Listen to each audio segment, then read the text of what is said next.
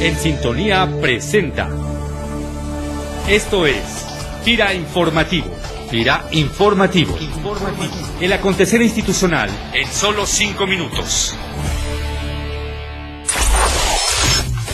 Hola, ¿qué tal? Fira les da la más cordial bienvenida a este espacio Fira Informativo en su cuadragésima tercera edición, espacio donde les compartiremos información acontecida en los últimos días en nuestra institución al enfatizar el gran potencial que tienen las cajas rurales para hacer llegar el crédito a los habitantes del medio rural en México, así como la importancia que tiene para FIRA impulsar el desarrollo de las mismas a través de la promoción de sanas prácticas de negocio, Rodrigo Sánchez Mújica, director general de la institución, señaló las principales oportunidades de estos intermediarios en el sector.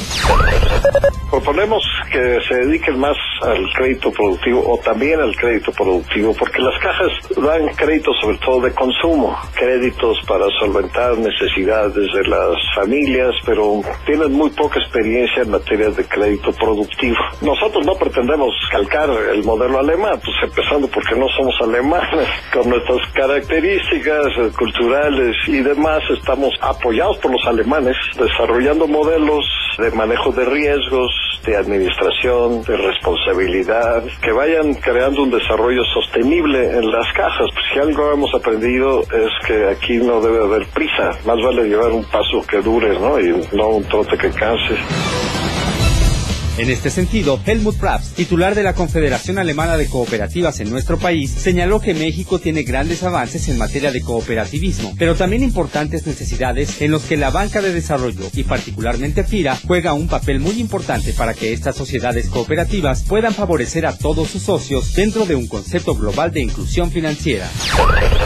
México es el único país en América Latina de los países hablantes español que cuentan con una política de inclusión financiera a través de sociedades cooperativas de ahorro y préstamo. La paradoja es que México es un país que experimenta en sus entidades financieras, en las cajas de ahorro y préstamo, igual que en los bancos, de casi exceso de liquidez. Al otro extremo hay una gran demanda de microempresarios, pequeños empresarios, agricultores, campesinos que no tienen acceso a y otros servicios financieros. Entonces, entre estos dos extremos, ahí el FIRA puede trabajar o está ya trabajando importante papel, rol y podría ser aún más grande. Para decir algo muy concreto, el exceso de liquidez de las cajas básicamente a corto plazo. Cada día, sin embargo, con la tendencia de prestar más a largo plazo. Entonces, problema de plazo. El FIRA podría proporcionar, proponer al sector de las cajas mecanismos con bonos de largo plazo.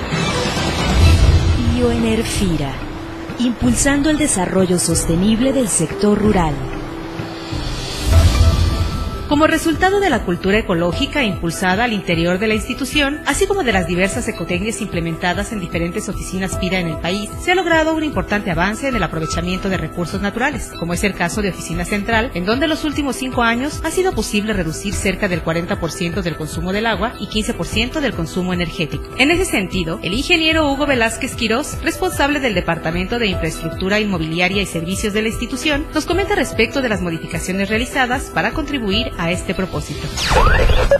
Desde que se estableció aquí nuestra oficina central han existido unos humedales que a últimas fechas se estaban secando porque ya no recibimos algunos que provenían de la presa. Entonces ahí se consideró conveniente hacer el desasolve y sustituir el sistema de tellado que teníamos en el fondo de esa captación. Se hicieron trabajos importantes ahí de canalización de agua pluvial a fin de obtener en esa represa cerca de 19 mil metros cúbicos de agua, toda esta agua proveniente de la lluvia. Con esto estamos alcanzando, si le sumamos la capacidad del tanque 2 que está en el CDT, la capacidad del arboretum, que ahí tenemos otra captación, y del estacionamiento verde, estamos alcanzando un total de 54.310 metros cúbicos. Te estoy hablando en números redondos de 54 millones de litros. Esta capacidad, para que te des una idea, equivale al consumo diario de una ciudad como la de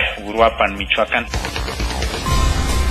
¿Sabes lo que consume tu organismo cuando tomas un refresco? Un litro de refresco contiene 27 cucharadas cafeteras o cubos de azúcar y los refrescos de cola tienen cafeína que en cantidades superiores a los 600 miligramos pueden causar taquicardia, ansiedad, insomnio y dolores de cabeza. ¿Tú prefieres la versión light? Pues entérate entonces de cuánta cantidad de sodio tienen y verás que tampoco son bebidas inofensivas. Cuida tu peso y aprende a comer sanamente. Sigue cada semana los maratips de salud que recibes a través de tu correo electrónico institucional.